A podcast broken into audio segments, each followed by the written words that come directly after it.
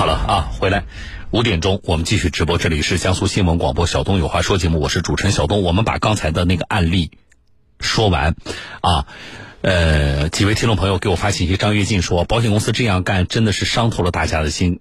然后陆建南说说小东老师，我是非常相信保险的，但是今天看来投保之前要学几年医学，否则怎么敢投呢？地心引力他说买保险之前告诉我。什么都赔，只要做手术都赔。等真正赔的时候，这也不赔，那也不赔。我是认为，至少这个案例里边的这个听众父亲患癌理赔的过程之艰难，啊，确实是让人失望的。而且，它真的会直接呃影响到保险的公信力，保险公司的公信力。啊，我刚才说，我说现在如果有从业者，呃，你们应该深有感受，就是现在。保险特别不好卖，啊，我说这个，你你这个业务不好开展呢，因素肯定是综合的、多方面的，但是其中一定有一个什么因素呢？就是大家对于保险公司的这种信任度在下降。那么信任度在下降是因为什么呢？就是因为我们老看到有人买了什么什么样的你们的这个保险，然后在理赔的时候你们不赔。问题是，如果你们不赔是有理有据的。对吧？我们签了合同了嘛，订立了合同，而且我们有呃，这个保险行业有有这个法律法规嘛，有保险法嘛，对不对？那么，如果你的拒赔是有理有据的啊，那也就罢了。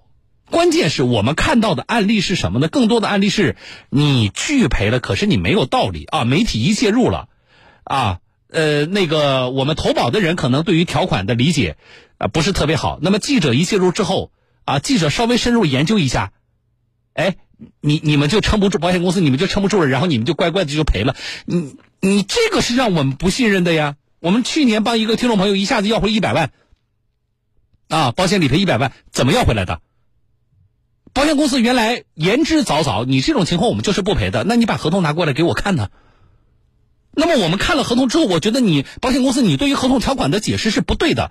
我想不起来是是是南通的那个那个听众吧？他老婆患癌的那个，啊。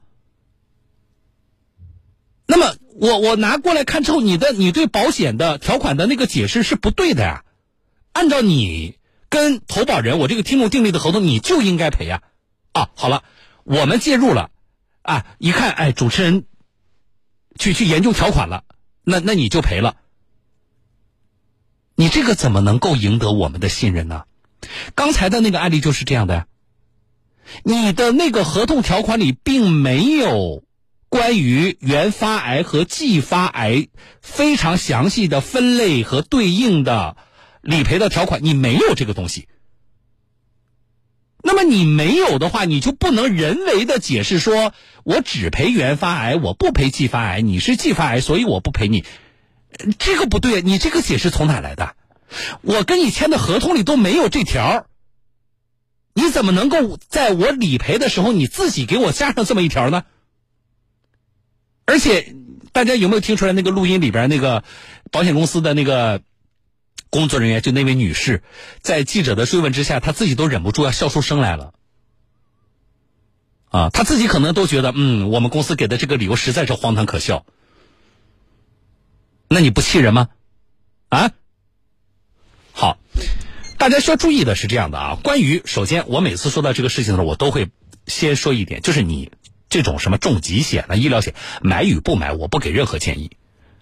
啊，你自己根据你自己的呃需求、你的经济状况啊，你对于自己未来预期的，不管是财产还是身体的未来预期的情况，你自己去做决定。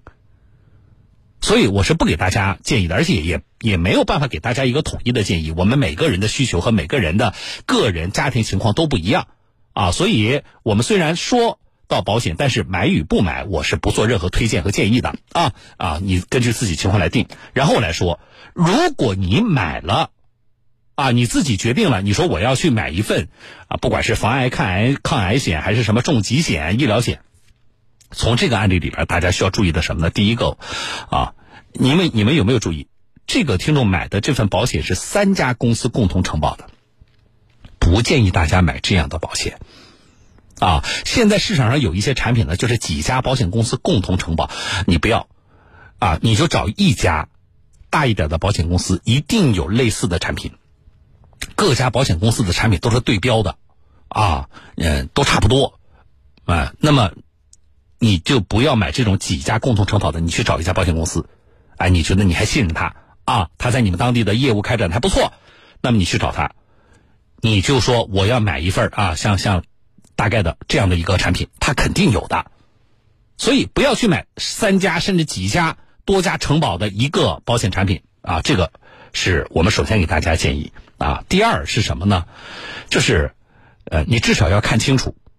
你你说，哎，小方老师，那个合同那么厚，对吧？那密密麻麻的，谁要去看呢？看的头都大，而且未必完全能看得懂。但是至少有几点，啊，你要看什么，它的赔偿就保障范围，那个疾病里有哪些你要看，对不对？还有，他会让你有一个健康情况的告知吗？那个你一定要仔细看。啊，而且我们给大家建议就是实事求是，什么意思呢？比如说啊，他那里边告诉你，你在跟我签保险合同之前，你是不是有过什么什么什么疾病啊？那么有的时候呢，你如果有你你告诉他，你我有某项疾病啊，那么可能这份保险你就投不进去，或者是投进去了呢，关于这项疾病的相关的后续可能引发的相关的疾病呢，他就不赔，是这种情况，你就会觉得，哎呀，这不挺遗憾的吗？所以你就隐瞒了事实。我们碰到过很多这种案例，呃，那你在前面，你在上面全打了否啊？是和否嘛，对不对？你全打了否，就意味着那个上面标注的那些疾病你都没有，然后你就顺利投保了。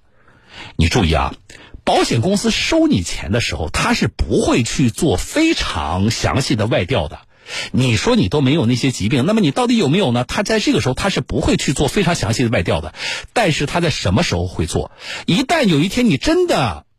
啊，出现身体出现点问题，你去找他理赔、找他要钱的时候，这个时候他就会做非常详细的外调。那么调查下来之后，他发现不对，你在跟我签合同之前就是有某种疾病，但是你隐瞒了这个事实，他可以依据这个不赔你的，听众朋友。那么，而且他这个不赔就是有理有据的，啊，那么对于你来说就很被动，保费他也可以不退你。关键是，我觉得保费还不是最重要的，最重要的是你寄予了希望，你觉得你有一份保障在那里，但是实际上它并没有起到保障的作用。所以呢，这个我们还是建议大家在这个环节就是实事求是。这个到理赔的时候，可能对我们本人投保人来说是更有利的，好不好？好了啊，时间关系，我不不再继续展开了。来，我来连线今天的急诊播报员，稍后来接听众的电话啊。